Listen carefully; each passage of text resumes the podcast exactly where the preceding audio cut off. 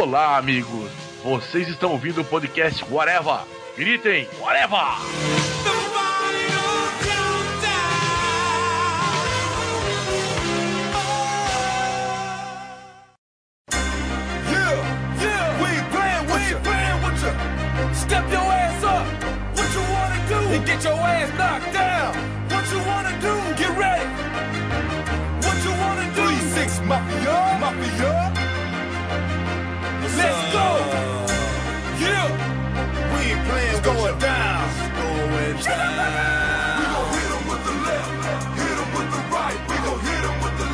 Podcast Whatever começando, minha gente. Hoje eu, Marcelo Soares, junto com a trupe.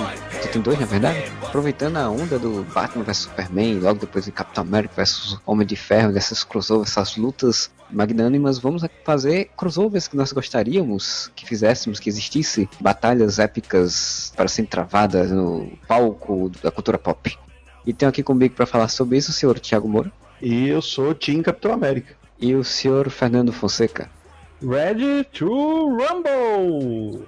O time do Capitão América, do, do Homem de Ferro, pode até ter o Visão, o máquina de combate, o pessoal mais, mais poder e mais dinheiro. Mas o time do Capitão América, velho, tem o trenzinho furacão, tem o fofão, tem o, tem o Mickey, tem o fofão Sayajin, que faz parkour, cara. Cada um aqui vai escolher um, vai selecionar pelo menos três ou quatro embates, lutas, né, que gostaria de, de ver. E aí a gente vai discuti-las e meio que fazer uma votação para ver quem ganha aquela luta. E no final teremos um grande número de vencedores que não vão ganhar nada, né, porque são personagens fictícios, então eles não levam nada. Queria que o senhor Moura começasse aí, dissesse aí um, um embate, uma luta que ele gostaria de ver. Então, já vou começar com dois caras que são peso pesado das duas principais editoras do universo capitalista da cultura pop. Uma batalha entre o Lobo, o Maioral, e o Incrível Hulk, o Verdão da, da Marvel.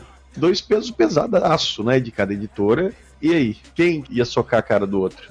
Qual o Hulk? Não. O Hulk, o Hulk do Hulk, cara. Quanto mais porrada, mais nervoso fica, mais insano e mais forte. Ia acabar ganhando o Lobo por ser filho da puta. E pra luta ser mais justa, tinha que ser o Hulk cinza, aquele senhor tirateima, que era o Hulk filho da puta. Ah, O Hulk cinza não era tão forte quanto o Hulk verde. né? Mas ele era filho da puta. Assim, pra poder ganhar do Lobo, teria que ser na, na trairagem.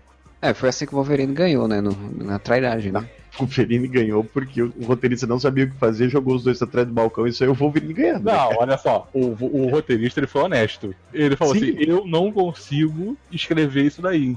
Já que foi uma votação e já que ganhou ele, então eles pulam atrás do balcão e sai o Wolverine ganhando. A discussão que se tem é que o Wolverine fez alguma fiada de garra em algum lugar específico para poder né, o lobo parar, né? Porque no caso o Hulk não, não teria essa astúcia de fazer isso. Tem que pensar assim, tipo, os dois são muito fortes, né? Tipo, o Lobo dá porrada no Superman fácil. Se bem que o Hulk perdeu pro, pro Superman, né, em Marvel vs DC. É, é o mesmo lugar em que o Mas Lobo aí- perdeu pro Wolverine. Então, É, mas o roteirista conseguiu ali pelo menos justificar, né, a derrota do, do Hulk pro Superman ao invés do... Não conseguiu do Wolverine pro Lobo, né? Como o Fernando falou, o Hulk ele tem muita força e quanto mais raivoso ele fica, mais violento fica, mais forte fica. O grande problema dele é que se ele for um Hulk burro, o Lobo tem a vantagem de fazer artimanhas, estratégias, né? Fazer alguma coisa que derrube ele, ou que falta ele voltar a ser o Bunny. Se ele for inteligente, ele ainda pode tentar, né? Realmente rebater na estratégia. Agora, se ele for o Hulk inteligente, aglutinado ao Banner, né? Porque tipo, é a versão que o Banner aceita, Hulk, eles viram uma pessoa só, eles são um único ser. Aí eu acho que o Lobo não tem condição, não tem condição de vencer, não. É, mas mesmo assim, quando o Hulk tá aglutinado ao Banner, ele é mais, tipo, fair play, né? Ele não é Sim. filho da puta. é o que eu falei. Eu acho que o Lobo ganharia. A única chance do Hulk ganhar seria se fosse um Hulk com inteligência, mas sendo filho da puta. O Hulk cinza. Mais fraco, mas assim, pelo menos ele ia usar a luta suja. Simplesmente na porrada, ainda assim, mesmo que o Lobo fosse começar a perder, ele ia acabar trapaceando e ganhar, de Então- alguma maneira. Então vamos de Hulk cinza, então, pra luta ficar mais... Sim. Ok, então, Hulk cinza, então. O Senhor Tirateima fica, fica estipulado como o Hulk que está enfrentando o Lobo nesta, nesta peleja. Cara, pra mim é muito difícil conceber o Hulk não ganhar de alguém. Mas é o Lobo, né, cara? E o Lobo. O Lobo é muito forte, né, cara? E o Hulk é o cara mais forte de ever, né? É, e o lobo tem golfinhos, né? E o lobo tem golfinhos. Pegou. Bicho. Ele tem sua própria religião. Ele já ganhou de Deus, do diabo, do Papai Noel. É, do Papai mim- Noel, foda-se, né? Papai Noel é meio merda. Quero ver você falar isso no final do ano, quando você quer ganhar o seu presente. Ah, Papai Noel, filho da puta. Já diria aquela música. O lobo é o cara que é responsável pela aniquilação, né? De toda a sua raça, né? O Hulk também sentou a porrada no, no mundo inteiro no Hulk versus o mundo. Na verdade, o Hulk É, senta a porrada em todo mundo a cada, sei lá, seis meses. Cara, a gente tem que pensar também toda vez que o Hulk despiroca, precisa do universo Marvel inteiro pra parar ele, né? Eu voto no Hulk vencendo e eu acho que usar o Tiratema ele ainda faria com que a luta fosse engraçada. Porque aí ia ter os dois usando trapaça. Uma luta física, simplesmente, só não, não vai ter a mesma graça do que um querendo derrubar o outro por alguma tramóia ou alguma apelação, né? Alguma no- meio do- né? Isso, alguma escrotice. Porque, assim, a luta dos dois, desse jeito, é a luta que vale tudo. Dedo, dedo no olho, chute no saco, vale tudo. Xingar a mãe. Xingar a mãe, vale tudo, tudo.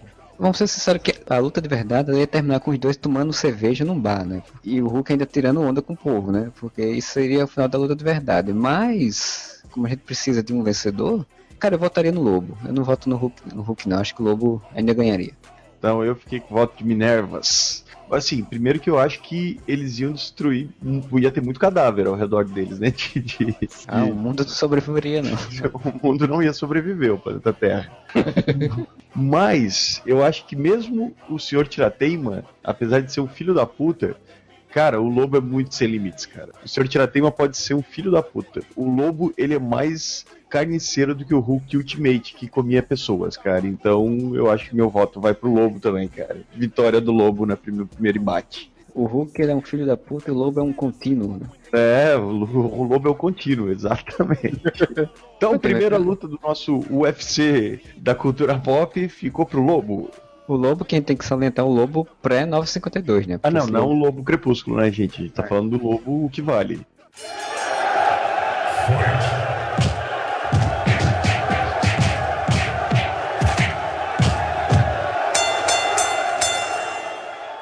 Eu vou fazer um, um embate anos 80 na veia.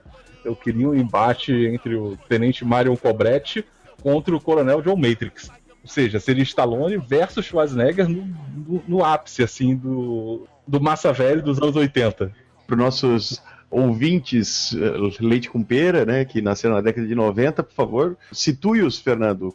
O Mario Cobretti, o Sylvester Stallone no, no filme Stallone Cobra, e o Coronel John Matrix é o Schwarzenegger no, no Comando para Matar. Combate anos 80 na veia, testosterona pura e E dublagem original. dublagem original. Eu consigo imaginar um provocando o outro, assim, sabe? Tipo, o Cobrete chegando assim, você é um cocô, você é uma doença. Você é um cocô e eu vou te matar. Cara, o Cobrete, ele é muito casca grossa, né? Ele é um policial casca- casca grossa. O John Matrix, ele é mais o, o guerrilheiro, né, cara? Ele se Sim. filtra ali, ele é mais ninja do, do Matagal ali. Então, A gente tem que sempre lembrar que o, que o John Matrix comia boinas verdes no café da manhã. então é uma briga difícil aí, oitentista difícil.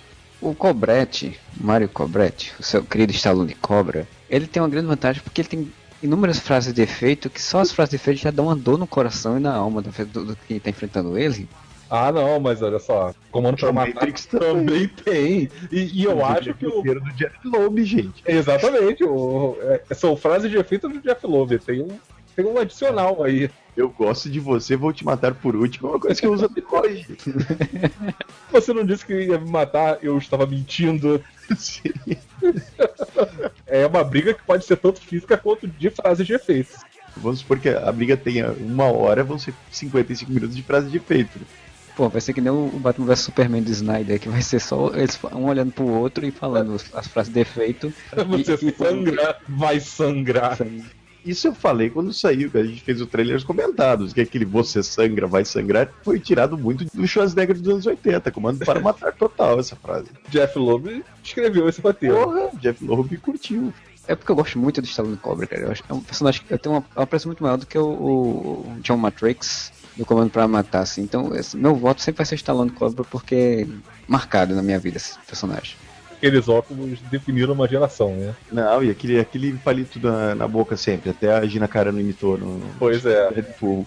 Cara, Mario Cobretti ele é muito foda. Porque ele, além de foda, ele comanda, sabe? Tipo, ele é aquele cara que chega e, e bota a banca, cara. E quando ele vai comer pizza na casa dele, ele corta com a tesoura, cara. Porque ele não gosta de frescura, sabe? Ele é o estereótipo do TV macho. Porra, ele é praticamente. Guilherme Caran com certeza se, se inspirou em Mario Cobretti. Entretanto, numa porradaria, John Matrix, ele é o Rambo do Schwarzenegger, né, cara? Então o meu voto vai para o John Matrix mesmo, porque por mais que, que me doa no coração, o John Matrix ia conseguir pegar o, o Cobretti de surpresa e, como ele gosta dele, ia matar ele por último.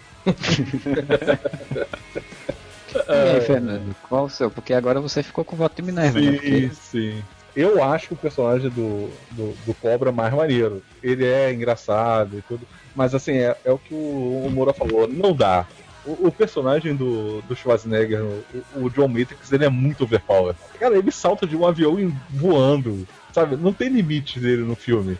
Por mais que o Cobra seja muito bom com determinadas armas, mas vale lembrar que o John Matrix é especialista em todas as armas possíveis. Ele, no meio do filme, ele saqueia uma loja de ferramentas para poder invadir a, a ilha para resgatar a filha dele. É, onde ele consegue eliminar todas as pessoas do, do exército inimigo, incluindo o Fred Mercury. Incluindo o Fred Mercury e Evil, né? Pois é, o Evil Fred Mercury perde para ele. Então, assim, John Matrix com certeza. Então tivemos aí o John Matrix vencendo esta, esse embate épico dos anos 80, né? Celebrity Deathmatch dos anos 80.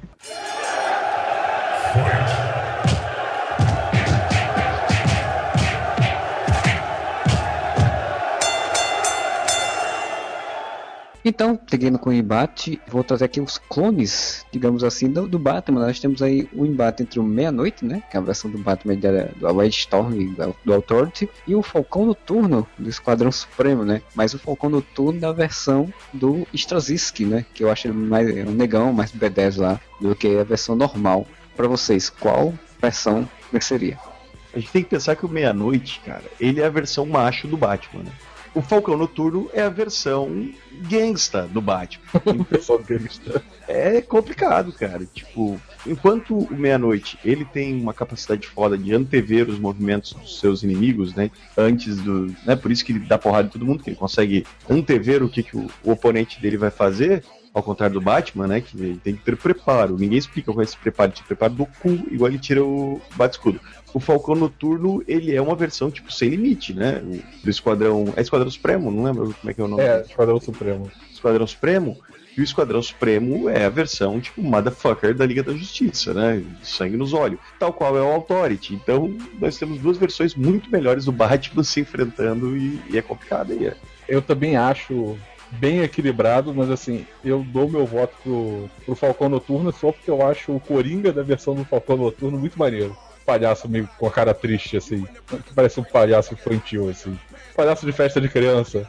Falcão Noturno ele tem todo essa versão da, do Straczynski, ele tem todos os planejamentos bem, acho até bem mais é, crível, assim, digamos que o Batman, no sentido de que ele luta, se lasca mesmo, tipo, a primeira luta com esse Coringa, com essa versão do Coringa dele, ele quase morre, né, ele quase, ele sangra que fica quase morrendo, quase realmente assassinado pelo esse Coringa do... do... Eu, eu, vou- eu votaria no Meia-Noite, porque o Meia-Noite, além de tudo, Meia-Noite, além dessa coisa, ele tem as habilidades dele de anti-V e, e super agilidade, não sei o que. Meia-Noite é um escroto que ele não, ele não tem pudores em qualquer um. Ele, ele mata a pessoa de qualquer forma, de qualquer jeito, assim. E tem as portas, né? Ele sempre utiliza as portas do Authority, isso ajuda pra caramba pra você se transportar pros lugares. O Falcão Noturno foi o único que sobreviveu, né, Marcelo? Do Esquadrão Supremo na, na nova e total, absoluta. All new, all different, all the same Marvel que. É, all que All New, All Hipster Marvel. Essa é do Caio, a melhor versão da Marvel de todas. Não, o Falcão Noturno, ele foi o único sobrevivente nas Guerras Secretas, né? Nas Guerras Secretas teve uma parte lá do, daquele mundo onde só tinha as versões do Esquadrão Supremo. E aí eles começaram a entrar em guerra pra ver quem é que ia ficar comandando tudo. E no final das contas, as versões de Straczynski todas foram mortas, se não me engano, todas mesmo. E acho que só o Falcão Noturno sobrou, né? E ele agora é o líder da, do Esquadrão Supremo na nova Marvel agora. Já tá fazendo um, um plano de contingência pra para atacar os outros heróis e fazer o mundo do jeito que ele é, né? O Esquadrão Supremo agora virou o, realmente um authority, eles querem mudar o mundo. Falcão Noturno tá, tá com seu plano tipo Torre de Babel. É isso mesmo. Eu tenho um plano pra, pra derrotar os heróis. Um plano de conti- contingência. Exato. Primeira edição que, ele que eles aparecem, ele tá investigando como é que cada grupo que surgiu, né, que formou os Supremos e outros grupos e tal, como é que eles atuam, quem são os heróis, quais são as fraquezas dele. É meio que Torre de Babel mesmo essa lógica. Bom, então eu vou dar meu voto. Ambos já citaram, são versões muito mais fodas que o Batman. Gostaria de deixar claro que tanto o Falcão Noturno quanto Meia-Noite dariam porrada no Batman com uma mão amarrada nas costas, mas por fazer parte da equipe mais motherfucker do universo, por ser uma versão do Batman que é muito melhor que o Batman original, o meu voto também vai pro Meia-Noite. Porque ele é muito mais legal. Apesar que o Falcão Noturno é bem bacana também, mas o cara, Meia-Noite é muito overpowered, assim, do- dos lutadores mão a mão, assim. Meu voto vai pro Meia-Noite. É, o Meia-Noite então ganha. Pena que ele perdeu a revista dele, que a Marvel a DC vai fazer um reboot agora de novo. Cancelou a revista do Meia-Noite. Ou não, muito pelo contrário. É, né? O pessoal fala que tá lá nessa situação de que ele tenha sido cancelado, mas ninguém sabe se volta também, ninguém sabe nada. Ele tá, Ah, ele até tira essa porra, faz o universo Wildstorm, espera, separado de novo. Muito melhor, gente. Misturar tudo, é uma bosta. Ele até apareceu nas revistas do Grayson, atuando em conjunto, né? Já tinha até atuando com o Robzinho. Foi bem legal as aparições dele também. Já mas vai ter o Alan Grayson também, ele vai voltar a ser o Asa Noturna. All new, all different e all the same DC, né? O melhor reboot de todos os tempos da última semana da DC. Como diz o Jim Lee, que, ou sei lá quem que postou no Twitter, Rebirth is not reboot. Não, é o que, seu caralho? Vai voltar tudo a ser como era. Tem a porra do Dick Grayson que dizem que tava com uma revista legal pra caralho, não cheguei a ler, mas mundo elogia pra cacete. Aí não, vai voltar a ser o Asa Noturna. Eles não sabem o que fazer com, essa porra do coitado Dick Grayson, sabe? E daí ficam voltando ele ao status de Asa Noturna o tempo todo.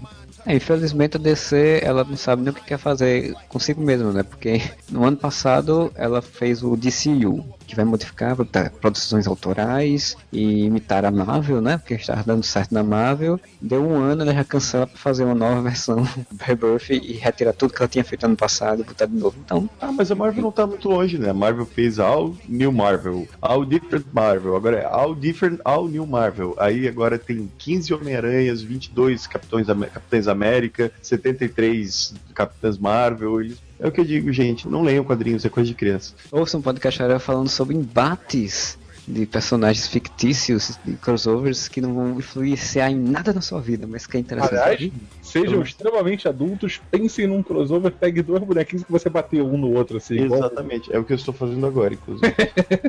Estou fazendo um crossover entre o Fred e o, o, o Barney. Lutando aqui, são os dois únicos bonequinhos que ainda tem diferença.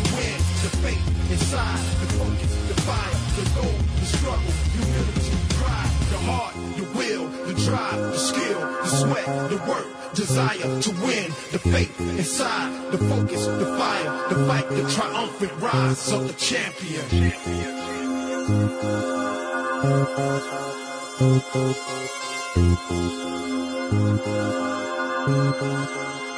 Fight,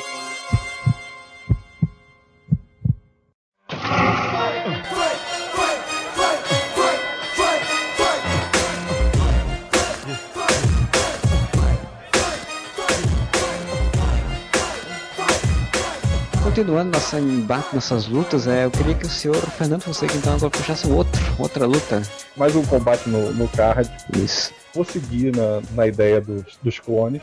Pensando em Indiana Jones, a gente pega dois filmes que tiveram personagens que, apesar de um deles não ser o clone, e teoricamente era até o original, mas vamos lá. Que um é o Jack Colton, que é o personagem do, da Joia do Nilo, do Michael Douglas. E o outro é o Alan Quarterman do Richard Chamberlain, que era o que passava no, na sessão da tarde. Dois clones do Indiana Jones, embora o Alan Quarterman seria o original, né? Mas como esse filme veio depois, ele, ele acabou sendo feito nos cornos do Indiana Jones. Ainda bem que você botou esse filme do Alan Quarterman e não o Alan Quarterman do filme da Liga da Justiça. Ou, Não, é- Liga Extraordinária. Aquele filme não existiu. Aquele filme não existe. Tem filme da Liga Extraordinária, tem um seriado da Liga Extraordinária, chama-se Penny Dreadful, né? E é muito bom, assistam esse seriado da Liga Extraordinária. Que pena que nunca fizeram um filme, seria um filme ótimo. Seria uma boa ideia, mas teria que ser com censura R, né? Censura R é um, é um modinho agora, né? Pois é. o- ó, já tem uma chance de ter um filme finalmente do, da Liga Extraordinária. Pois bem, então eu vou falar que esse outro personagem eu não conheço muito, muito, mas eu conheço do Alan Quarterman. E apesar dos pesares, eu gosto muito do Alan Quarterman desse filme que o Fernando citou aí. Então meu voto seria pra ele. Eu vou confessar que eu acho bem bosta esse filme do Michael Douglas. Eu não gostava É, nem são dois, né? O do Alan Quaterman também são dois, né? Na- Sim, na- sim, sim. É, é, os dois são dois filmes. E ninguém conseguiu completar a trilogia. Os dois têm motivos extra-cam pra poder valorizar os filmes, né? Como assim? A Joia do Nilo, ele tem uma função no mundo. A função do mundo de Joia do Nilo foi permitir que fizessem o De Volta ao Futuro. Como assim? Explique isso melhor. Porque A Joia do Nilo foi o filme que fez sucesso do Zemeckis. Quando ele conseguiu escrever, botar lá, e aí o filme deu muito dinheiro. E aí, como deu muito dinheiro, eles falaram: não, tudo bem, vocês deram tanto dinheiro pra gente que vou dar dinheiro pra você fazer esse filme que você tá tentando, batendo em tudo quanto é estúdio querendo fazer o filme e ninguém quer bancar. Eu vou bancar porque você me deu dinheiro, e aí depois você só faz uma continuação pra mim do seu filme com o Michael Douglas. Agora, o filme do Alan Quarterman ele também tem um bônus. Remake com o Patrick Swayze. Tem, tem, tem, mas olha só, mas o filme do Alan Quarterman, o bônus dele, no elenco, tem a Cassandra Peterson, que é Elvira. O Ó, que ela faz? Que eu não lembro. eu não sei, mas eu sei que ela, ela participa do filme. Ela não é a mocinha principal, mas ela tá no Não, filme. a personagem principal é a Sharon Stone, né? Isso. Tá vendo como é que agora já dificultou? Os dois têm seus, têm seus bônus ali. É- Ela é tipo uma rainha evil, deve ser, vira do Egito, né? Isso. Vira a rainha do Egito, né? Aí, difícil, difícil. Esse cara é total, velho. Cabelão grande, com decotão, com- como sempre. Maquiagem tá igual a Delvira. A roupa dourada com. Um roxo. É, super combinando no Egito lá. Porra, total de época, né? E esse cabelo é uma coisa de louco, né? Cabelo da Peg Band, né? Isso, o cabelo da Peg Band. Caraca, eu estou vendo fotos. Cara, eu não lembro desse filme, gente. Eu lembro das Minas do Rei Salomão, mas esse aqui eu não lembro. Esse é o da Cidade do Ouro lá. Alan Quaterman e A a. Cidade do Ouro Perdido. Acho que é a Cidade Dourada, né?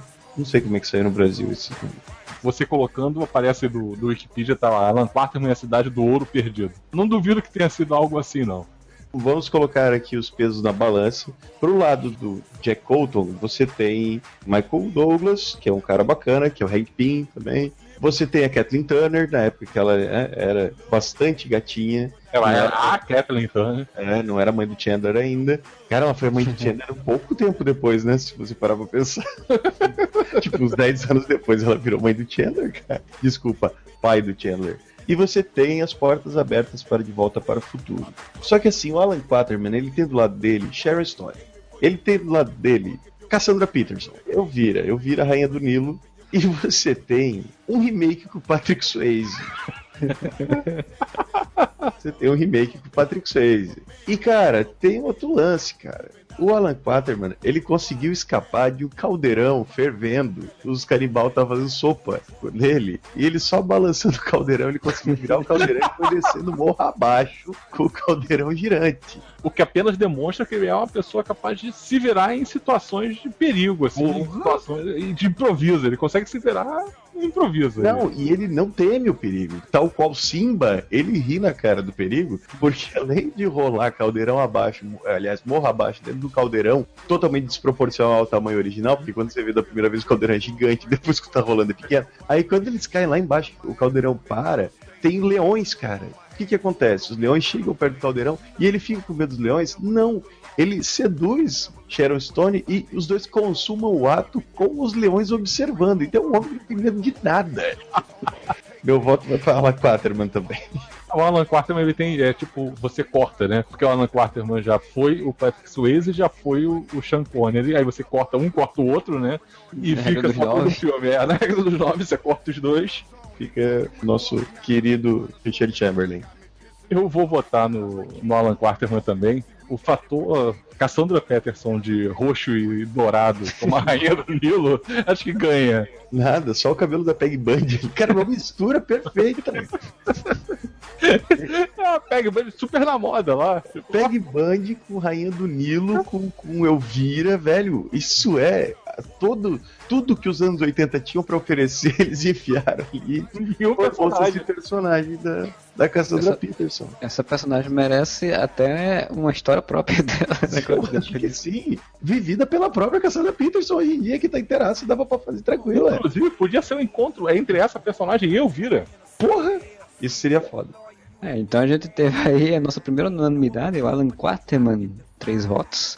Na verdade, desse confronto quem ganhou foi a Cassandra Peterson.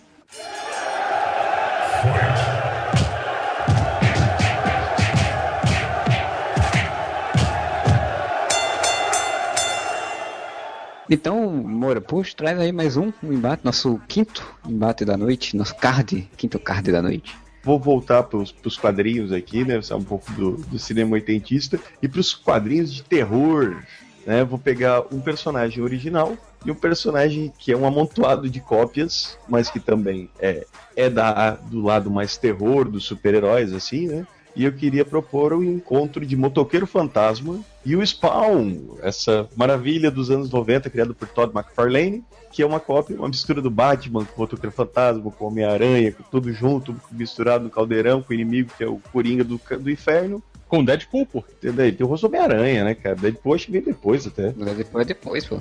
Não, eu tô falando que. Então ele inspirou o Deadpool com aquele rosto de queimado que ele tem. Não, né? jamais. Mestre Liefeld não copia ninguém. Mestre Liefeld só tem criações É, originais. originais, totalmente inéditas.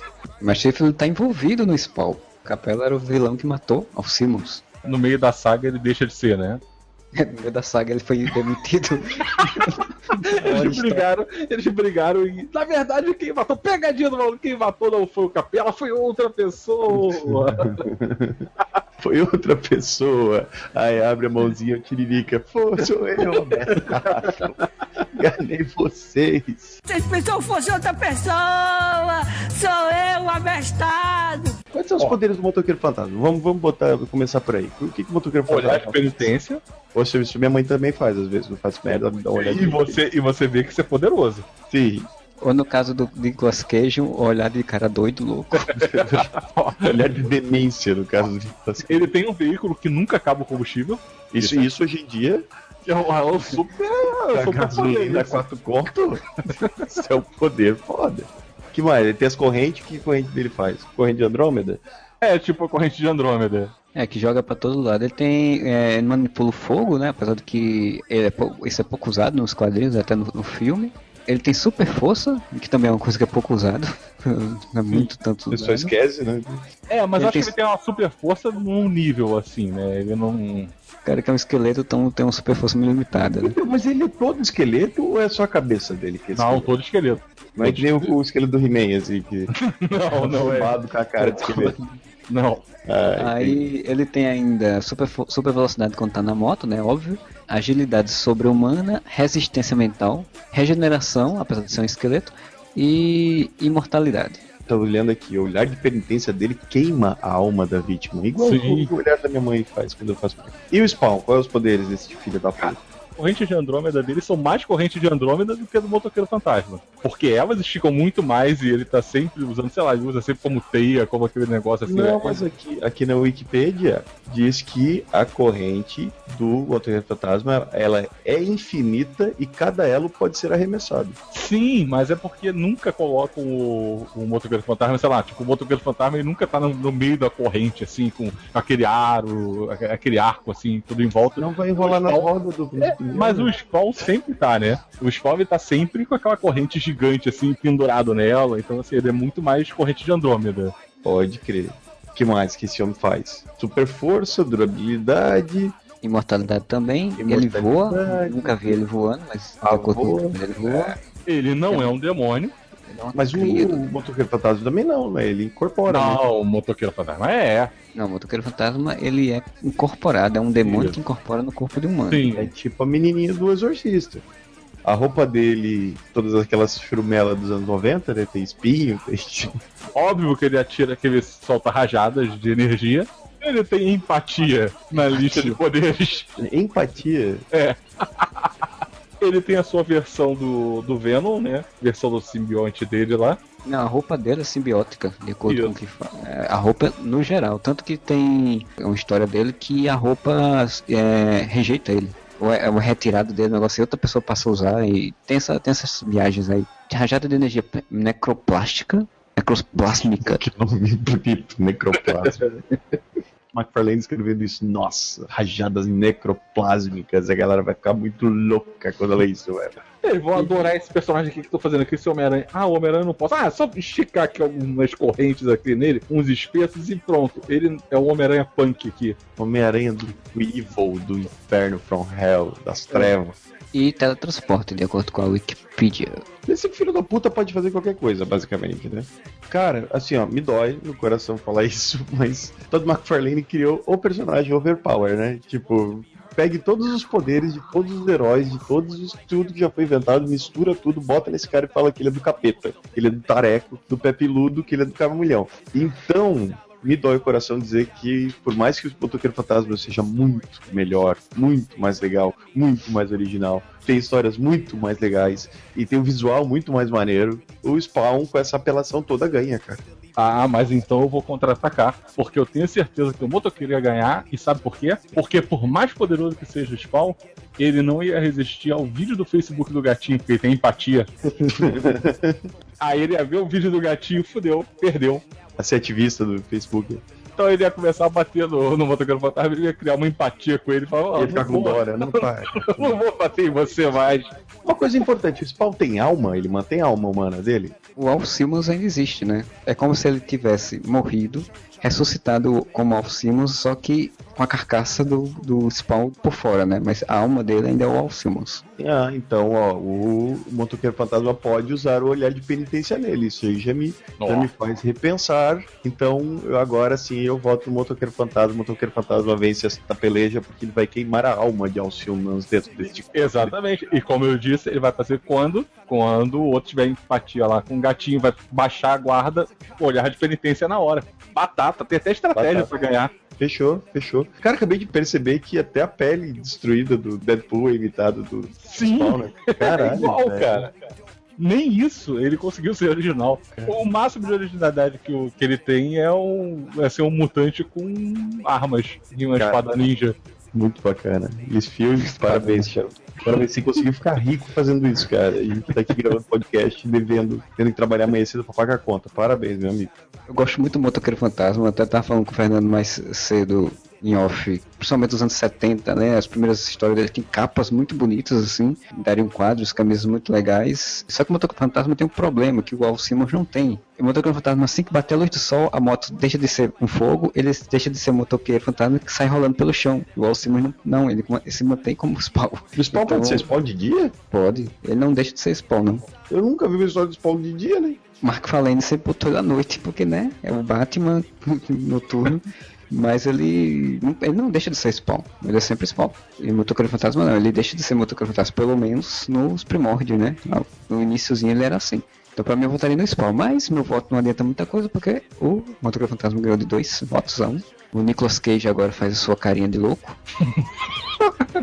A gente botou que o Fantasma voltou pra Marvel. Vamos torcer que vai ser alguma coisa boa agora sim, Nicolas Cage, pelo amor de Deus. Eu espero, né, cara, porque é um personagem que eu gosto bastante dele, assim, acho que se fosse bem trabalhado. Cara, agora com o filme do Doutor Estranho fazendo sucesso, cara, a Marvel tem possibilidade de fazer, sei lá, não digo nem só um, um filme do motoqueiro, mas um filme meio que Marvel Darkness, assim, sabe? Blade e Motoqueiro Fantasma fazendo uma dupla. Cria um título, né, em geral, assim, e bota todos esses personagens sombrios aí. Teoria é o que a Marvel vai investir agora, né? Porque a, a- Marvel vai apostar no Doutor Estranho pra substituir o Homem de Ferro. Provavelmente na fase 2, 3, 4, 5 do, do seriado da Netflix suja, né? Não acho que ele vai pra cinema, acho que ele vai pra TV. Medindo a febre aí, porque Blade fez bastante sucesso lá com Wesley Snipes, cara. Não tem que eles não retomarem isso eventualmente, daí dá pra trazer É, um Tem Fantasma. um, tem um projeto de filme ou série do Blade novo, só que com a. Seria a filha do, do Blade. A Blade. Filha de Blade, Buffy. Um seriado, um seriado do Blade funcionaria. Assim. Já fizeram e era uma merda, mas fazendo direito dá pra fazer assim de boa. É, o do motoqueiro, o grande problema é o efeito, né? Digital. Sim. Pra um, um seriado. Mas é um personagem que eu ainda acho muito legal. Agora eles estão usando mais na Marvel a versão latina, né? No Motoqueiro Fantasma, que é um, um latino. E aí não seria mais um Nicolas Cage da vida. É, são quantas versões já do motoqueiro? Porque tem o Johnny Blaze, tem o, o Danny Cat, depois Tem tem, a mulher. Cavaleiros Fantasma, né? Que eles utilizam Isso. também. E tem esse, essa versão latina. E tem uma E versão em futura. 99, que ele era um fantasma do cyberespaço. Na época que não se entendia direito como é que funcionava a internet. Tanto que em Guerras Secretas eles fizeram na revista do Motoqueiro Fantasma, onde todos eles participavam da revista, correndo. All the same, all bullshit Marvel, deve ter uns três motoqueiros fantasma aí, já tem 15 Homem-Aranha, like a cup full of sugar, a roll full of salt. The name on my car insurance is your fucking fault. And if you sitting on chrome, I'll call up my boys and have you strip their your medals like Marion Jones, nigga. Champ, you got it. Vou falar do, embate fantástico, o embate do, sofá, o embate do Al Bundy versus Homer Simpson. Tu já foi pros avacalhados?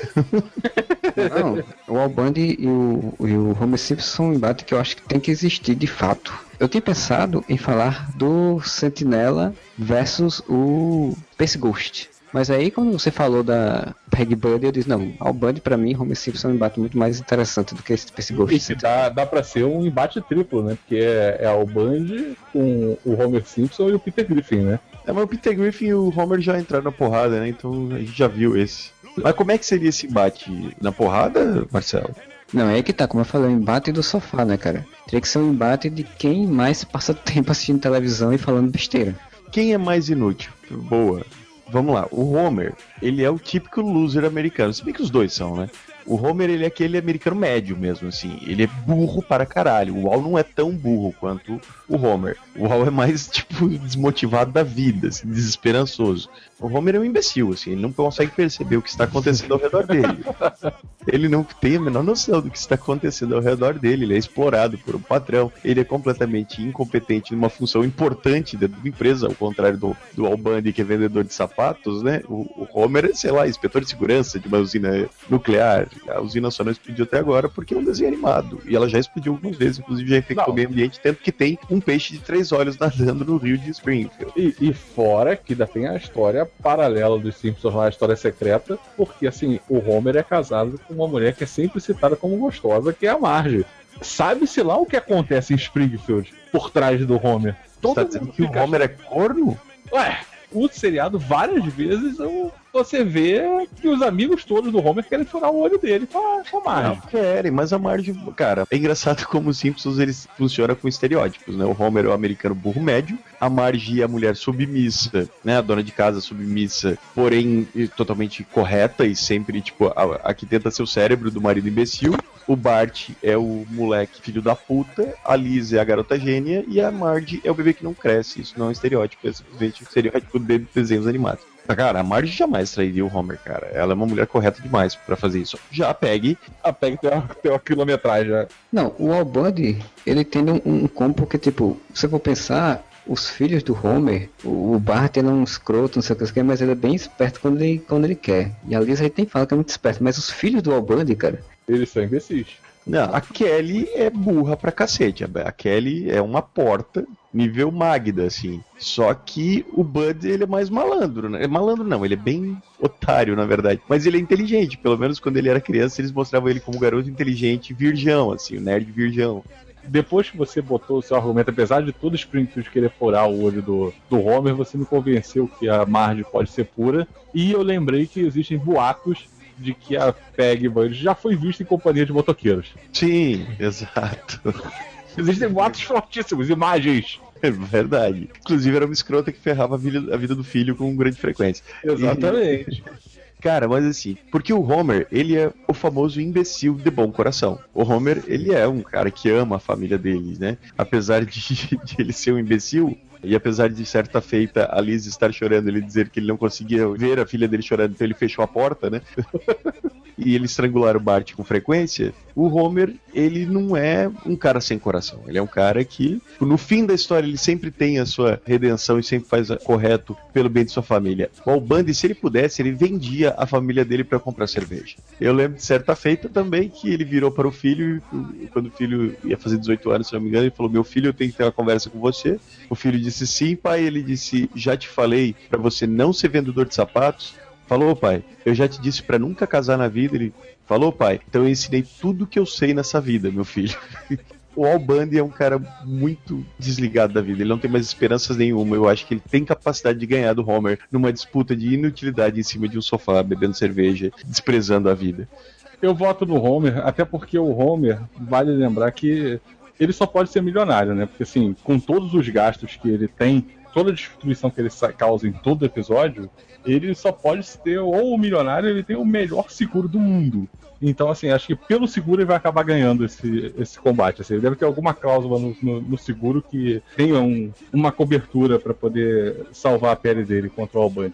O Alband ia, achar que ele ia estar ganhando até o final, e no final das contas alguém da família dele ia fazer uma merda e ele ia perder esse combate. Eu continuo votando no, no Al, mas é bem provável que no final, assim, ele tivesse quase ganhando e a Kelly faz alguma coisa, voa um negócio na cabeça dele e cai desmaiado.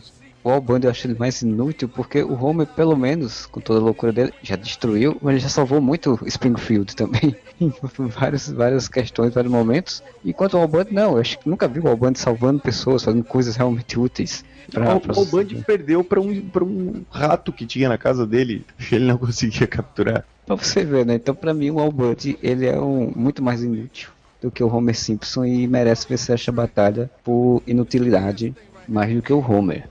Então, temos aí nosso sexto vencedor da noite, Sr. Albud.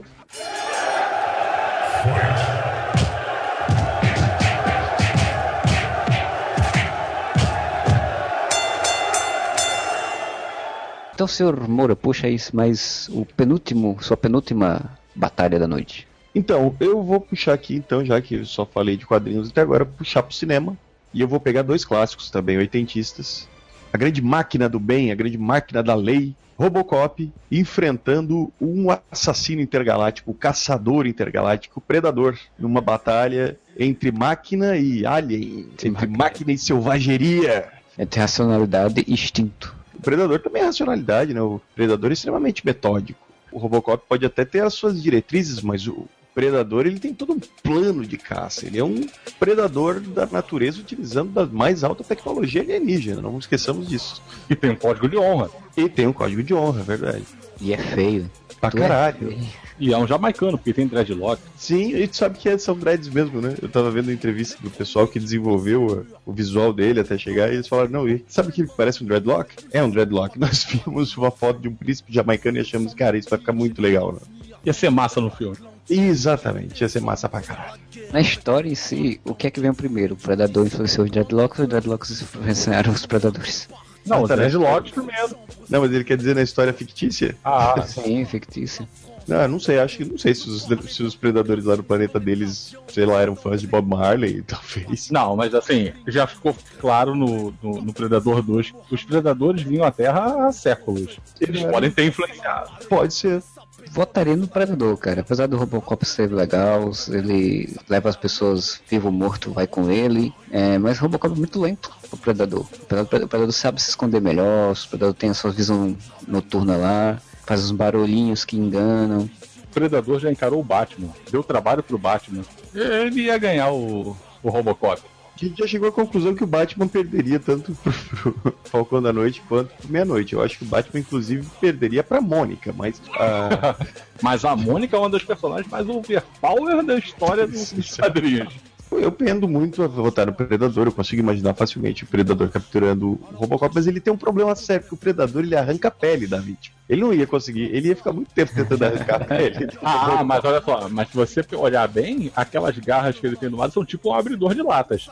Ah, pode crer, tem isso. Tem isso. Ó, ó, ele ia chegar assim, só meter aquilo ali, ele, tipo abridor de latas, fazer só o movimento com a munheca assim, clec, clec, clec, e abrir, pronto. Olha só, o Robocop, cara, ele derrotou um robô maior que ele, certo? De stop motion. Sim. Depois ele, ele derrotou o, o, o robô traficante. Caralho, o Jet Li robô, cara. Ele derrotou o Jet Li robô, foda, ninja. O robô ninja Jet Li, cara. Isso é, isso é muito foda. Primeiro ele derrota o pai do Eric Fordman, cara, do Dead Seventh Show. Ele é o- a máquina do bem, cara. Então, apesar de ele já ter sido derrotado aqui na votação, meu voto vai pro Robocop e ele ia conseguir dar um tiro no meio da testa do Predador mais cedo ou mais tarde e acabar vencendo o Predador. O Predador tava atacando ele lá, com arrancando, tentando arrancar a, a lataria, ele pega, tira a arminha do, da perna, gira e dá um tiro no- na cabeça dele. Ele, sei lá, ele puxa o jetpack, porque no 3 ele tem o jetpack, né? É, no 3 ele voa com jetpack, cara. É, é. O Frank Miller deu tudo que ele queria, assim. pra ele. Ah, toma um jetpack agora, vai. A voa. Nothing to do here, ia sair voandinho, dar um tiro na testa do Predador e, e voar embora. Pois bem, então o Predador venceu esta batalha. Fatality. Eu chamo o senhor Fernando Fonseca agora para falar a penúltima batalha dele aí. Então vamos para uma batalha adolescentes que são malandros. Então uma batalha que vai ter uma inteligência focada lá, tipo, quem é o melhor golpista? Você tem o Ferris Bueller de um lado e do outro lado, Joel Goodson, que é o personagem do Tom Cruise em Negócio Arriscado, que é o adolescente que dá a festa com as putas quando os pais viajam. Cara, como é que era o sobrenome dele? Goodson. É o bom filho. Os dois, né, se aproveitaram de, de um dia de folga pra fazer merda. Sim. Só que assim, Ferris Bueller é Ferris Bueller. Porque Ferris Bueller, quando ele tem um dia de folga, velho, você vê o nível refinamento que esse garoto tem, que ele foi para um museu de arte. Ele foi para um restaurante chique levar a namorada e o melhor amigo. Ele foi destaque de uma parada em homenagem aos, aos Beatles. né? Então, cara, Mas o bom filho chamou as putas pra fazer uma festa na casa. eu concordo, mas assim, chamar a puta pra ir em casa, velho, comparado, é muito fácil. O Ferris Bueller, ele pegou a sua namorada na escola, se passando pelo pai dela, né, beijou ela na boca na frente do diretor da escola no- na Ferrari do melhor amigo. O diretor da escola, que era um alienígena que inventava Howard the Duck, inclusive. Isso. O diretor ainda ficou achando que tava vendo um incesto. É assim que eles se cumprimentam.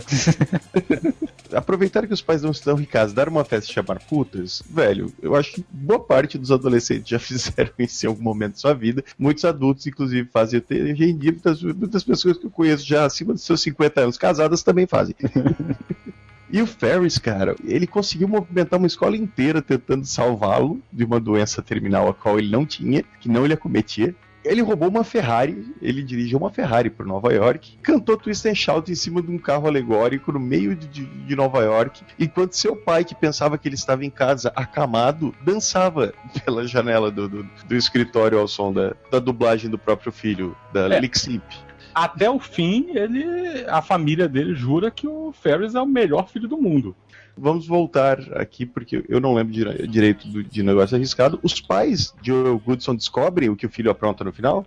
Que eu lembre, não. Ele consegue, com a ajuda da, da Rebecca De Mornay lá, antes dela ser a mão que balança o berço, conseguir resgatar as coisas pra poder deixar a casa no lugar. Se não me engano, ele dá a festa, ele dá merda, porque destroem a casa toda e eles conseguem arrumar. Os dois se safaram no final da, da história e não, não pagaram seus pequenos crimes. Com o bônus de que o Ferris Bueller, ele termina como herói. Ele, ele continua com a sua campanha de, de Save Ferris lá no final. E também queria deixar claro que os dois ganham do moleque daquele filme Projeto X, porque ele se fode fácil no final, né? Quando tem, tem um anão dentro do forno e um, um carro dentro da piscina dele. Cara, o meu voto, é óbvio, vai pro melhor filme já feito na história da humanidade. Além de Ferris Bueller ter sido mais safo, ter sido mais refinado, ter sido mais culto e ter andado com uma Ferrari pelo meio de Nova York, esse ano, Curtido a Vida Doidado completa 30 anos de lançamento e várias cidades nos Estados Unidos vão fazer a Ferris Day. Inclusive, em algumas cidades, eles vão reproduzir a parada nos- em que o Ferris canta Twist and Shout. Em algum deles eles vão fazer um fundo para arrecadar dinheiro para salvar as vítimas da doença do Ferris. Bem possível. Então, cara, o cara, além de ter matado aula e feito tudo que fez há 30 anos atrás, ele é celebrado até hoje. Até hoje não descobriram, não pegaram ele. Exatamente. E todo mundo sonha com ver o Ferris Bueller Day Off 2, né? Eu sonhava, né? Até passamento do diretor, em ver um Ferris Bueller Day Off. Ninguém fala em Risk Business 2, Business 2 cara. Então, Ferris Bueller na cabeça, né? É, pra mim também, não tem como você não botar o Ferris Bueller, o vencedor dessa luta, porque o Ferris Bueller não precisa nem duelar, né? O Ferris Bueller vai fazer toda uma invencionice e vai criar uma estratégia, vai fazer um negócio, vai botar outras pessoas pra ligar pra ele, vai fazer voz estranha, vai só, somente pra não, não duelar e ganhar, mesmo sem duelar. Ferris Bueller ganha com a vantagem de um cachorro. Sim. ele ainda tinha um cachorro mal, assim, tinha um cachorro fodão em casa. Então Ferris Bueller ganha, né? Três votos. é, três votos a zero. Nossa segunda unanimidade da noite, desse octógono da cultura pop.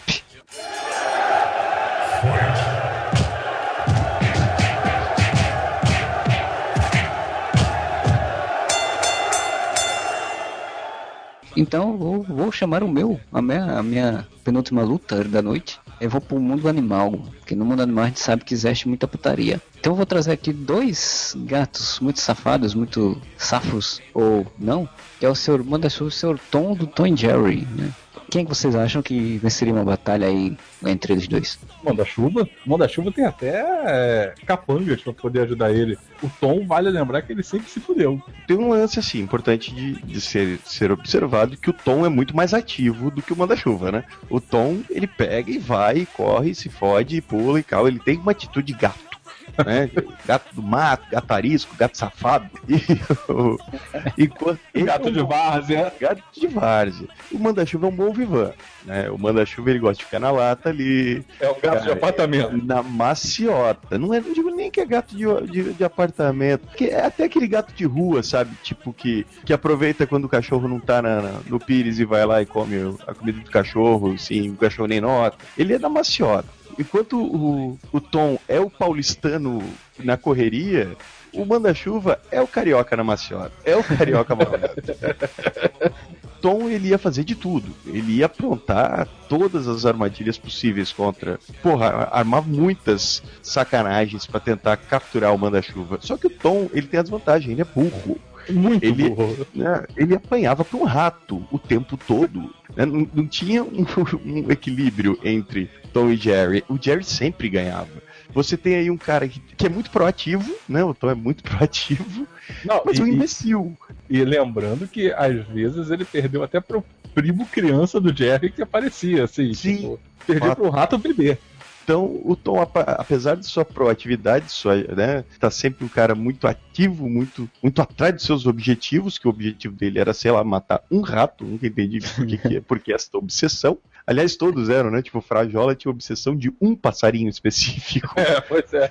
Uma falta de abrir a mente, assim, pras coisas, assim. É, que é, estavam em é um dele. Eles tinham toque. Eles tinham transtorno obsessivo compulsivo. Era uma obsessão que eles tinham. O Tom, pelo menos, ele tem uma desculpa, né? Porque, tipo, era o rato naquela casa específica onde ele morava, onde a dona tinha ele pra pegar o rato. Piu Piu, ele era o animal da- do dono da casa. O Frajola era mais um, um stalker mesmo, né? Era um troço meio, meio doentio, assim. O Tom ele tinha um objetivo, só que ele não conseguia cumpri-lo. né? Missão dada não é missão cumprida, ao contrário do que diria Capitão Nascimento. E outra, Manda-Chuva, ele só queria ficar na boa. Ele não tinha um- uma obsessão. Sabe, ele não queria ferrar o, o seu Gualda. O seu Gualda é do, é do Zé Colmeia, né? Ele era o Isso. guarda-belo É guarda-bela. guarda-belo. Ele não tinha esse, esse objetivo de ferrar o guarda-belo, coisa do tipo. Ele só queria se dar bem. Ele sempre estava dando jeito de se dar bem. Ele queria grana, conforto e boa vida. O Tom ia fazer de tudo pra ferrar o manda-chuva. O manda-chuva ia escapar brincando das sacanagens do Tom. Ainda ia, tipo, fazer de uma forma que ele se sentisse completamente humilhado por si mesmo, sabe? Sem fazer a menor força. Manda-chuva ganha disso. Porra! O Tom ia terminar trabalhando pro, pro Manda-Chuva? Sim, ia entrar, ia entrar pra gangue do manda-chuva.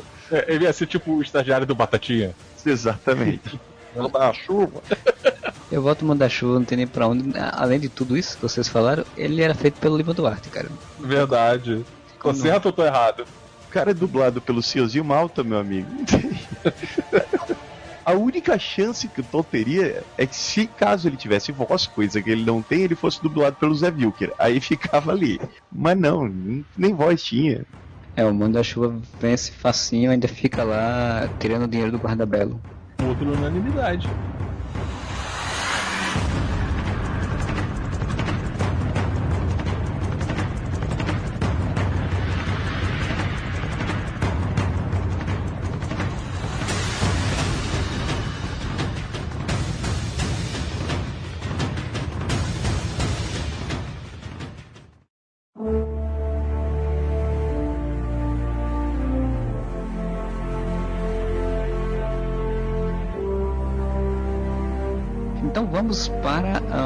Nossa última rodada de, de embate de lutas fantásticas nesse octógono da verdade da cultura pop. Queria começar então falando o último embate, o Senhor Moura. Então, aqui eu, eu vou, vou voltar ali pro, pro lado mais místico, mais sobrenatural da parada. Então eu vou fazer um embate sensacional entre um vampiro e um caçador de vampiros. Então eu quero saber de vocês quem venceria uma batalha: Blade, o caçador de vampiros da Marvel, ou Conde Vladimir Polanski, e vivido por Neila Torraca em Vamp no ano de 1991, o rei de todos os vampiros, o eterno apaixonado de Natasha. Pensei que, a, que o caçador ia ser a Miss Pen Taylor. Miss Pen Taylor provou que ela é totalmente incompetente, que ela não montou o Vlad até o final da novela. Quais são os poderes de Blade? Ele pode caminhar do sol, né? Ele é forte pra cacete. No caso do Blade, acho que ele tem força, agilidade, anda de dia, usa uma espada, tem perícia em armas brancas. Sentidos Ele tem um revólver de né? estaca. É, dependendo da versão, sempre tem, né? É, eu acho que o do Wesley Snipes tem uma- um revólver de estaca, se não me engano. Tipo, Uma, uma 12 que dispara estacas nos peitos dos corações dos vampiros incautos. É, o problema é que o Vlad, ele é vampiro brasileiro, tal qual o Beto Carneiro. Vampiros brasileiros de novela, eles têm todos os poderes que o autor da novela que que ele tem. Então o Vlad, ele podia enforcar as pessoas de longe, estilo Darth Vader, ele podia transformar pessoas em bichos, ele podia se transformar em bicho, ele podia se teleportar, virar morcego, cachorro, ele podia Ressuscitar os mortos, ressuscitar os mortos, fazê-los dançarem. fazê-los dançarem ao som de thriller, que é um poder que ele aprendeu com o Michael Jackson. Ah, ele podia hipnotizar as pessoas, cara. Ele tinha muito. Ele, ele podia ir pra lua com a Natasha, né? Ele podia voar pra lua. De morcego. Só Vlad e o Dr. Manhattan são capazes disso. E ainda é o Neila Torraca, né? Então, Ia, o É. Neila Torraca. E convenhamos, Neila Torraca nunca foi preso. Wesley Snipes sim. Então, Sim, sim. e Wesley Snipes nunca interpretou Barbosa. Nunca. Voto o Vlad e seus poderes infinitos. Cara, não tem como não votar o Vlad, né, cara? Os poderes infinitos do Vlad, cara, não tem chance. Embora eu acho que o Blade ia achar que matou o Vlad, sair e descobrir que o Vlad não morria. Sim, é exatamente é, o cenário que eu enxergo, cara. O Blade ia chegar, porque o Blade é mais faca na caveira que o, que o Vlad, né? Sim. O Blade é o Capitão Nascimento Vampiro. Exatamente. Ele ia chegar, Capitão Nascimento, tapa na cara do Vlad e ia voar es- espadada, ia sentar 12 destaca na cara. pode estacar na cara. Pá, depois que ele largou o Vlad deitado no chão, todo arrebentado, a hora que ele virasse, o Vlad levanta, tipo aquele filme do Drácula do Christopher Lloyd. Do Christopher, do Christopher Lee. Do Christopher Lloyd foi, era pra ser foda. Ah, mas ia ser maneiro se fosse um. Se tivesse feito um Drácula. O Christopher Lloyd dá pra fazer ainda? É. O Ned Nilsson não fez um Drácula? fez o Drácula Morto Mais Feliz. Que é basicamente o Vlad, né? Isso. A melhor cena daquele filme é a hora do baile que tem o, o espelho que fica mostrando a mulher dançando sozinha, voando.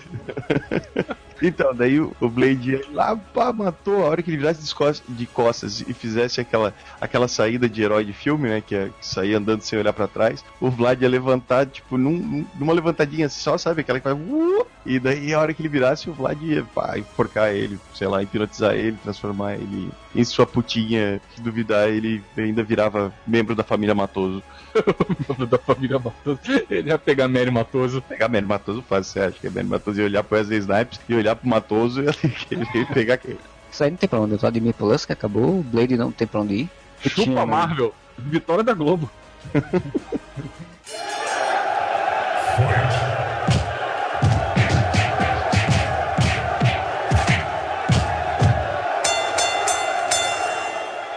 Fernando, fala o seu, a sua última batalha.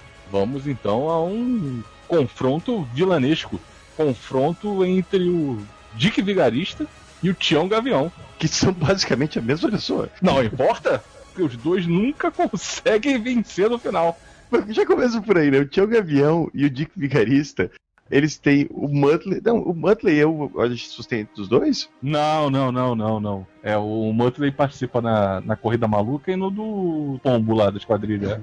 Ah, tá, não, eu tô O pensando. Tião nesse. Gavião, o Tião Gavião é o da, dos apuros de Penélope. Que ele tem até uma identidade secreta, ó. Sim, ele usa uma cartola que é máscara também, né? Isso. E Tá, o sobretudo. Desculpa, eu tô confundindo. O Tião Gavião eu pensei que era o Dick Vigarista do, do Pegue o Pombo, mas é o próprio Dick Vigarista. É, ele é quase uma transformista, né? É, ele tem identidade secreta, né? Ele. Ele é melhor amigo do, da, da, da Penélope Charmosa e quer poder ela no final. Tem planos malignos ali. Então, porra, ele, ele é mais inteligente que o Dick Vigarista. A gente começa por aí. Ele, ambos podem ser ineficazes nos seus objetivos, mas o Tião Gavião, ele tem uma identidade secreta. Quer dizer, ele consegue enganar a Penélope Charmosa, ele só não consegue capturá-la, né? Ele só não consegue ferrar com a vida dela. Já o Dick Vigarista, o que, que ele faz? Qual é o objetivo dele? Ele fica criando armadilhas no meio da corrida para ferrar os outros, correto? Sim. Só que para ele armar essas armadilhas, ele na verdade ele tem que estar na frente dessas pessoas, certo? Quais são os objetivos dos dois? O, o Dick Vigarista quer ganhar a corrida maluca. Tá, né? não, perfeito. Só que assim, o, ele, ele o, quer trapacear. Sim, e o Tião Gavião, qual é a motivação dele? Eu não sei o que, que ele quer com a Penélope Ele Charmosa. quer ficar rico, porque a Penélope Charmosa é rica. Ele quer se livrar ah, dela para poder botar a mão na herança. Nossa. Então o objetivo do Tião Gavião já é mais inteligente que o do Dick Vigarista. Sim, e, e aí tem. O Dick Vigarista tem o Muttley como seu fiel escudeiro, Tião Gavião tem os irmãos Bacalhau. Mas o que eu quis dizer do Dick Vigarista é que além dos objetivos dele serem bem imbecis, ele só quer ganhar a corrida. Eu não sei qual é o prêmio da corrida também, né? E não deve ser muito alto, porque tem corrida toda semana, né? Sim. E... faz as armadilhas que não estão certas. Só que pra fazer armadilha, ele tem que estar na frente dos outros corredores. Isso quer dizer que se ele simplesmente corresse, talvez ele ganhasse. Exatamente. O Alebre e o Coelho, o Alebre vai, vai, vai, vai, vai, resolve dar uma dormidinha. A Lebre e o Coelho não, a Lebre e o Coelho. A Lebre é a tartaruga. É a tartaruga. E é a mesma coisa, cara. Então, quer dizer, ele consegue tomar a dianteira do resto da galera e agora eu vou fazer armadilha. Você fode na armadilha e perde a corrida. Então, se ele simplesmente corresse, talvez ele ganhasse. É bem provável que ele ganhasse. Até porque eles tinham o melhor carro, era o único carro que tinha jatos. Sim ele era muito mais aerodinâmico, que era tipo uma flecha assim, né? Ele tinha uma ponta assim, pô, trito do ar, assim, vai cruzando assim, tipo, nada é... pra bloquear aquele carro, pô. Cara, os outros carros, fora o da Penélope e do Peter Perfeito, que eram carros mais realmente com cara de oh. carros de corrida, né? Porque assim, tinha um tanque, tinha um Sim. carro de rocha, carro casa, tinha um carro de serralheria, tinha um carro que na verdade era um, um fogão de lenha, e tinha um carro que era, cara, um avião um avião, né? O avião deveria ser Mas um avião teco-teco. Era teco-teco, ele, ele ficava posando e levantando, né? Então, então, realmente, tipo, os únicos desafios reais para o, o Dick Vigarista era o Peter Perfeito e a Penelope Charmosa. E ainda assim ele conseguia perder, porque eu acho que ele nunca ganhou nenhuma corrida. Não, nenhuma. Cara, me desculpe por mais que o Dick Vigarista seja muito mais famoso e o Muttley seja sidekick muito mais legal do que os, o, irmãos, os Bacalhau. Bacalhau tinha um Gavião, né? Apesar de ser um competente igual, ele tinha objetivos maiores, cara. Eu voto Tião Gavião. Eu votaria no Dick Figueiredo só pela carisma dele, até por conta do, do de ser um vilão, né? Ele é mais famoso, digamos assim. Ele é o vilão mais famoso da Hanna-Barbera, né? Não, e ele emplacou dois desenhos diferentes. Exato, e pelo conta do, do Peg do Pombo, né? Também que Agora era outra obsessão, né? Porque ele tem que pegar o pombo pra impedir o negócio lá, mas tipo, quatro, quatro aeronaves pra pegar um pombo. Mas você sabe qual que era a história do Pegue o Pombo? Era da Segunda Guerra, cara. Isso. Era um pombo, é, era um pombo correio. dar informação, né? Correio dos aliados. Cara, ele era nazista, velho. Vai tomar no cu. Por isso tudo eu também voto no Tião Gavião. Acho que ele conseguiria vencer no final do conto essa batalha. O Dick Vigarista é melhor, ele é mais sinistro, mas a gente acabou de revelar que ele era um nazista e eu não voto em nazistas, então Tião Gavião. Tião Gavião e os irmãos vascaínos. O que quer dizer que ele provavelmente seria o segundo melhor vilão, assim.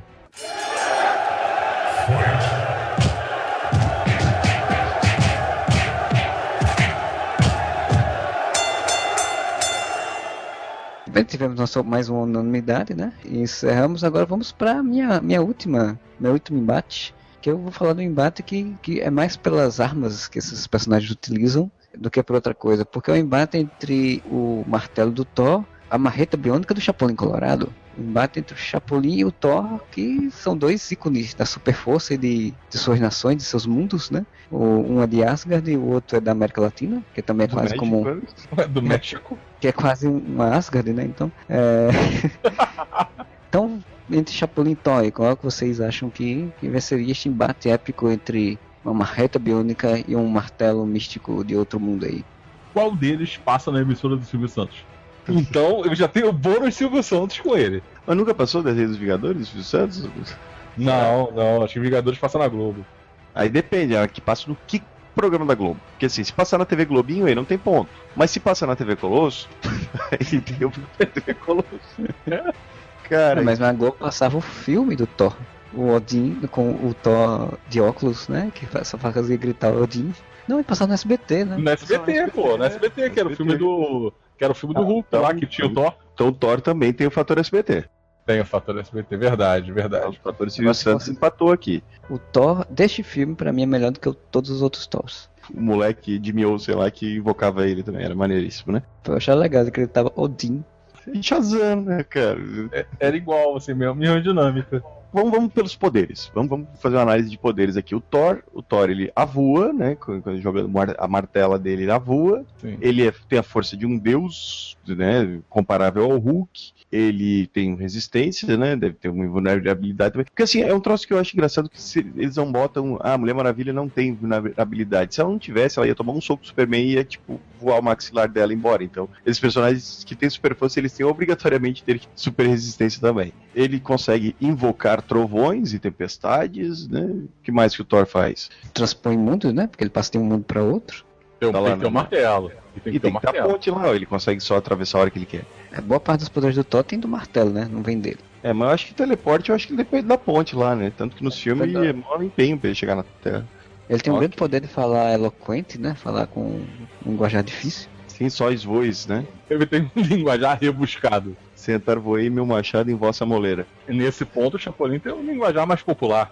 E tem, tem um domínio velhos ditos populares, né? Poder de habilidade. Ele tem as anteninhas de vinil, vinil, que são tipo o sentido de aranha. Ele tem capacidade de teletransporte interdimensional entre espaço e tempo. Vale Sim. lembrar que o, o, o Chapolin já respirou no espaço. O Thor surfa meteoros? Não surfa. Não surfa? Pois é. Nenhum Chapolin, desculpa, são aerolitos. Mas vamos lá, o Thor aqui a gente conseguiu reunir os poderes. Vamos ver o, o Chapolin. Chapolin tem suas antenas de vinil, que consegue detectar a presença do perigo. Ele tem a sua marreta biônica, nunca foi muito especificado qual o poder dela. É menor do que o do Mijo- Mijonir, né? Do Mionir. Mionir acerta o Hulk, desmaia o Hulk, e o do, do Chapolin desmaia o seu Madruga. né? Que nem é tão difícil assim. É.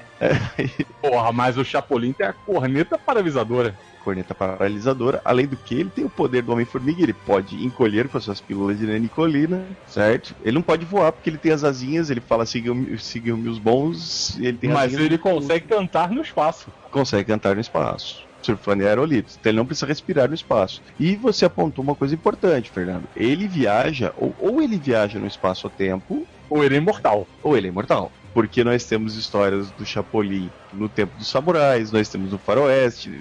E o Chapolin, você chama ele o aparece. Chapolin, tá é, e você chama ele e aparece. Ou seja, ele é onipresente. ele pode ser summonado. Exatamente. Tirando o filme do, do SBT, o, o Thor não podia ser summonado. O Thor era summonado quando ele trocava de lugar com o rapazinho. Então, tinha- de uma forma muito específica. Chapolin pode ser summonado por qualquer momento, qualquer hora e qualquer tempo. Qualquer planeta, eu diria. E pra resolver qualquer tipo de problema. Chapolin não tem, tem problemas maiores ou menores. Até uma casa que foi pintada com tinta invisível, ele vai ajudar. O que, que o Thor resolve? O Thor resolve invasões asgar- as asgardianas. E se são invasões argardianas, é culpa do quê? Dos petralhas dos amigos deles lá. Que ficam fazendo merda, a porra do irmão dele que só faz merda. Tem um irmão que só faz merda. O pai dele também é meio escroto.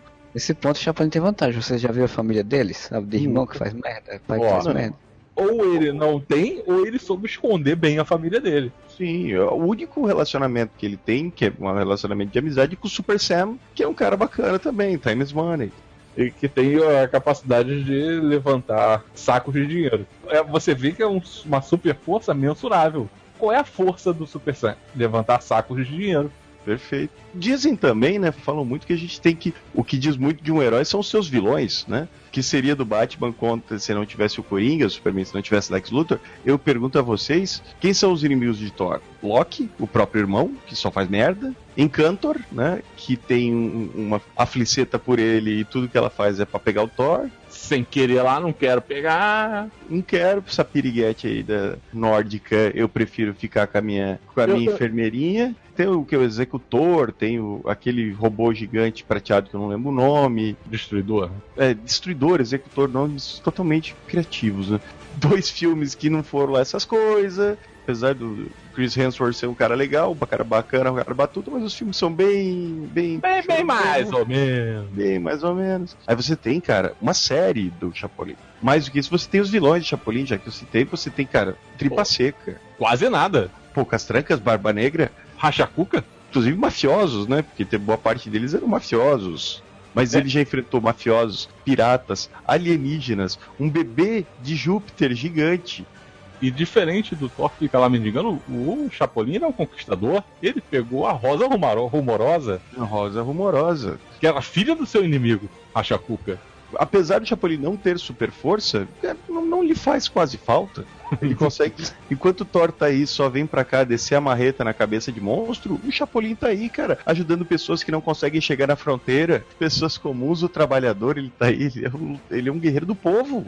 Ele é a pessoa que tá ali pra, pra ajudar um casal que tá no hotel e não tem dinheiro pra pagar. É, é esse nível de problema que ele dá atenção. De altruísmo, eu diria. Exatamente. Isso é verdadeira empatia. O Thor, ele é um cara muito digno, né? Por isso, por isso ele tem o, o poder de levantar o martelo, pela dignidade. Chapolin tem a sua nobreza. A astúcia. Eu diria que mais assim, os dois por serem pessoas, heróis tão nobres, tão dignos, eles não cairiam numa porrada. Mas digamos que fôssemos então dizer qual dos dois Seguindo mais, o portfólio de poderes apresentado. qual é o mais herói. Chapolin seria o único, junto com, sei lá, talvez Superman e Capitão América, capaz de levantar o Mjolnir. Então, o meu voto, quem é mais heróico, quem é mais altruísta, quem é o maior herói dentro desses quesitos, Chapolin Colorado. Fernando, então, fala o seu. seu Pô, não, depois disso, Chapolin ganha com todo o seu altruísmo. Todo... Cara, se eu tivesse um problema, eu nunca ia pedir ajuda do Thor. Eu ia. E agora, quem poderá me defender? E apareceu o Chapolin aqui do meu lado. Como é que você chama o Thor? Se você tiver um problema, como é que você vai entrar em contato? Porra, O Chapolin, você tem uma frase simples, popular. Quem poderá me defender, ele aparece. O Thor você tem que ficar gritando o nome de um deus. Odin, Odin, Odin, Odin. Pra ele ser summonado. Então, para mim também, Chapolin Colorado vence sem, sem sombra de dúvidas. Esse embate épico. muito E- mais merecido. Muito, ele é muito mais digno e até no final das contas acabariam trocando as suas armas, né? O Chapolin ia ficar usando o martelo do Thor, o Thor ia usar a marreta biônica. Imagino o Chris Hemsworth vestido de Chapolin colorado agora, como ia ficar divertido. Tem isso também, né? Eu queria só para encerrar, para não ter dúvida do que a gente tá falando, que Thor é interpretado por Chris Hemsworth, mas Chapolin é interpretado por Roberto Gomes Bolanhos. O saudoso Gomes Bolanios.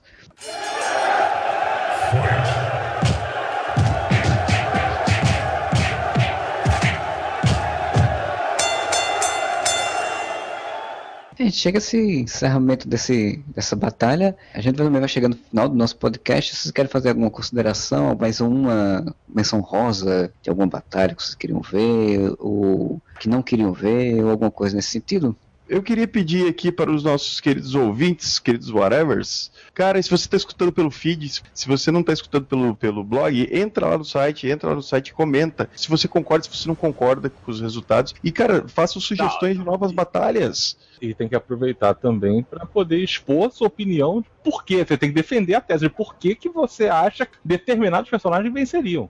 E queria pedir, cara, deem, deem sugestões, porque esse é o primeiro, talvez, de vários podcasts com essa temática. Por quê? Porque ele é nerd? Não. Porque ele é criativo? Não. Porque ele é fácil de fazer, a gente não precisa pesquisar, a gente inventa na hora. Esse é o novo Guilty Pleasure. Novo Guilty Pleasure. A gente vai ter Guilty Pleasures ainda, né? Mas, né? Eles não acabaram. A gente tem que inventar esses nossos, esses nossos coringa, essas nossas cartas na manga. Deixem aí sugestões de novos embates. Quem sabe num próximo podcast de embates a gente use os- as sugestões de vocês. É, é isso aí. Fernando, tem alguma coisa para acrescentar? Não, é isso daí. Tem que comentar e expor, defender com unhas e dentes os seus combates, seus vencedores. Argumento, lista os poderes, lista os inimigos e, e justifica.